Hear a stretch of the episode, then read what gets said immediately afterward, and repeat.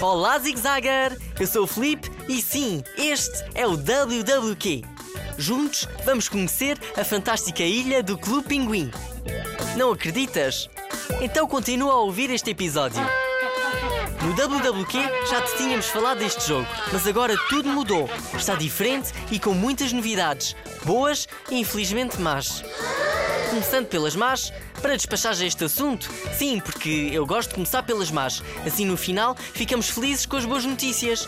Diz-me lá que não é um bom truque. A ilha do Clube Pinguim só dá neste momento para smartphones, isto é, para telemóveis. Ou seja, não consegues jogar no computador. Ah, e se antes tinhas uma conta no Clube Pinguim, para esta ilha tens de criar uma nova. Isso não é nada fixe. Olha, eu perdi todos os meus puffles. Mas a diversão mantém-se. Tal como o objetivo, que é fazer divertir o teu pinguim. Podes vesti-lo ao mesmo tempo que te aventuras pela ilha.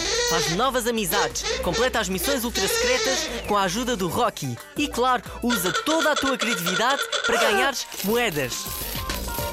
Os grafismos são impressionantes e estão muito melhores. O mapa da ilha é parecido, está recheado de coisas para fazeres. Experimenta e dá-me a tua opinião. Envia-me um e-mail para radiozigzag.rtp.pt. Prometes? Olha que eu vou ficar à espera. Saudações à Zig Zagger. Até um próximo WWQ.